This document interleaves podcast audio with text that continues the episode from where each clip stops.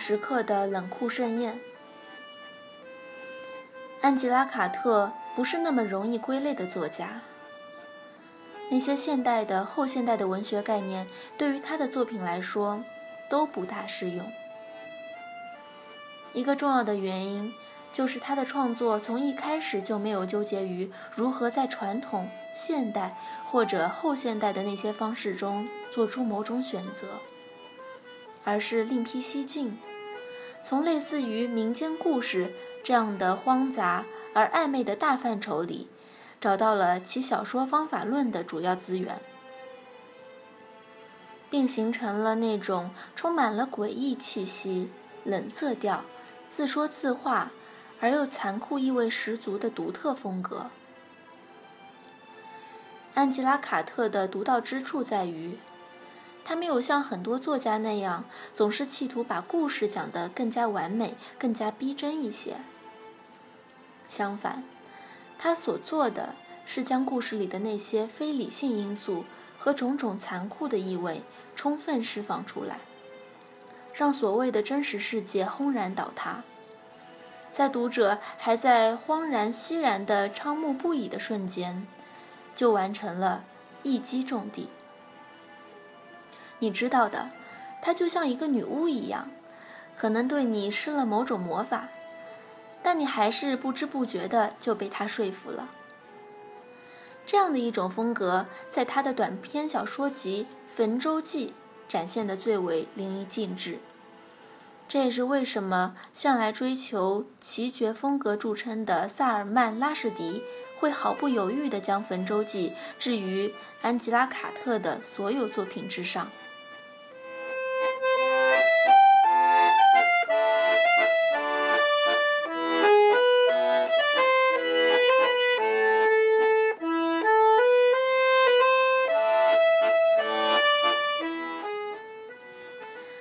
实际上，安吉拉·卡特的作品早在2009年就已经成功登陆中国，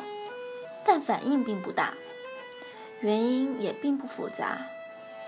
他没有得过诺贝尔文学奖，也没有被归入某个名声响亮的文学流派，而且那些作品既不能满足国人普遍的移情需求，也不能提供那些极具流行的好莱坞大片式的震撼体验，既不能让人们直白地获得情感慰藉，尤其不能提供关于人生意义的指向性答案。他的作品似乎只提供诡异、惊乍和不安。作为一个文学异类，他把写作的根茎直接扎入了。最具有野生和原生态气质的故事元素中，并以其非凡的想象力和创作活力，催生出瑰丽的、令人触目惊心的叙事之花。而这对于普通的读者来说，多少又有一些重口味了，不是谁都能够享受得了的。因此，他没有得到广泛的反应，也是意料之中的。正像是萨尔曼·拉什迪所说，即使在英国本土，他也没有得到本该属于他的那份评价。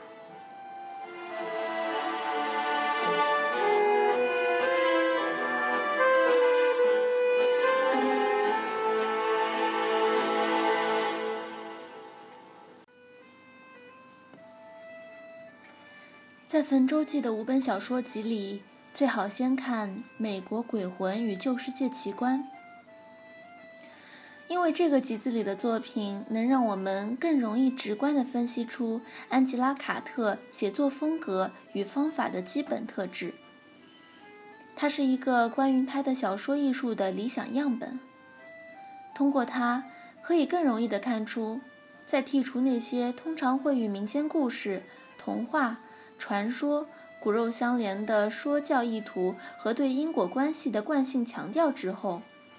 安吉拉·卡特怎样做到让那些故事获得如此令人惊讶的叙事自由和锐气逼人的效果？无论从哪篇看进去，你都会瞬间被他的叙事魔力所感染，以至于你很可能不会把他看作一个传统意义上的作家。而会确信她就是一个以文字为法器的女巫，兼具沉静、通灵、癫狂、魔法、幻想等特性，并始终都在以极为鲜活的方式交织呈现在你的面前，而她自己，则是若有若无、时隐时现的。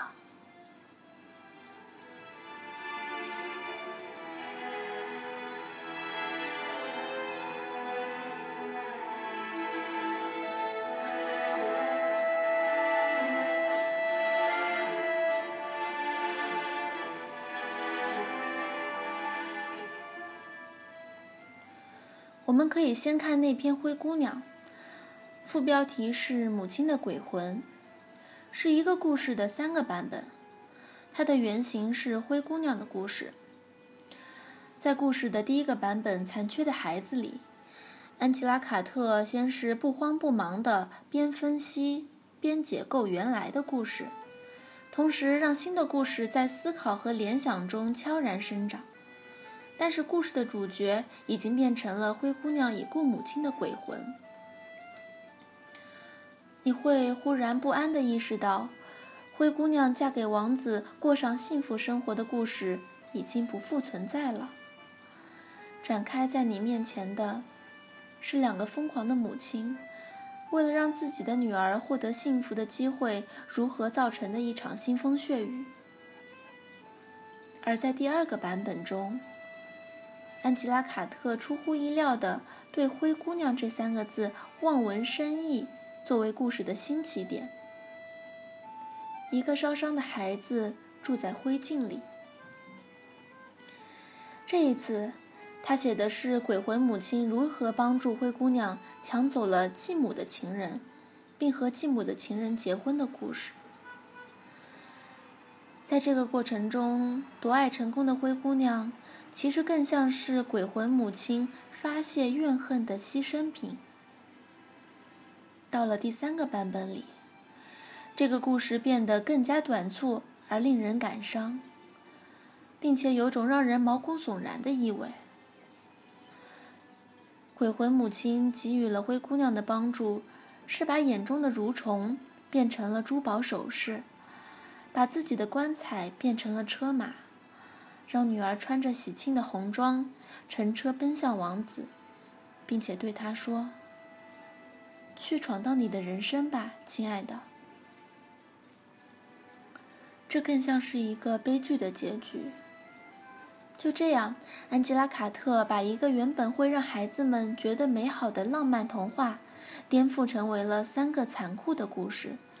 并以母爱的名义。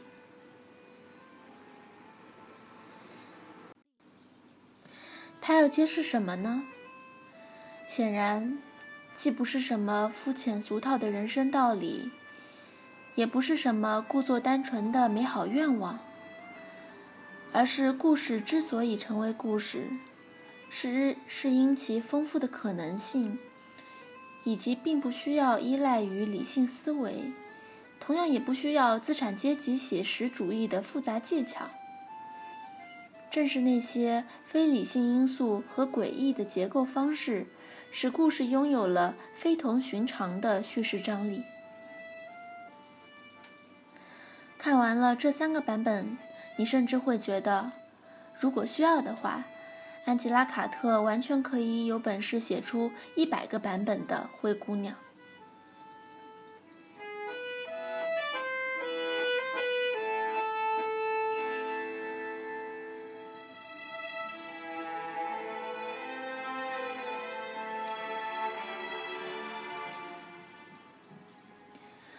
事实上，这个集子里有九篇故事，每一篇故事都有其独特的叙事样式。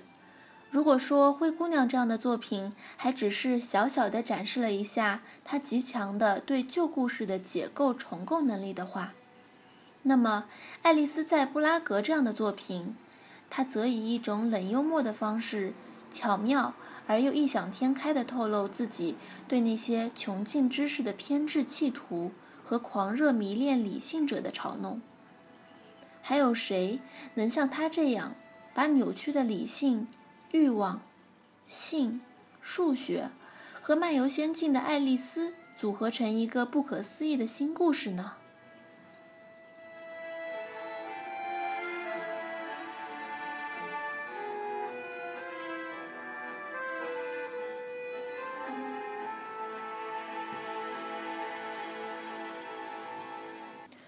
很多情况下，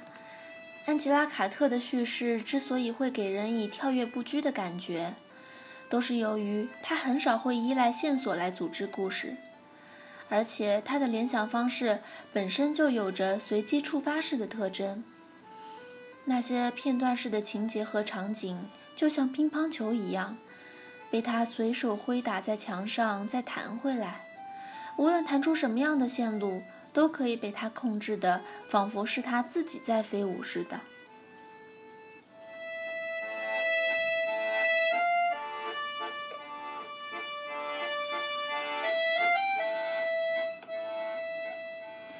当然，他也可以用那种传奇故事的方式，写出约翰·福特之《可惜他是娼妇》这样的乱伦故事，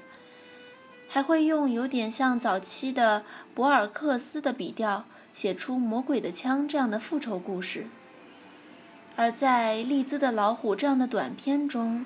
他能把一个不可思议的女孩私自外出看马戏团、看老虎这样的简单故事写得如此令人震惊，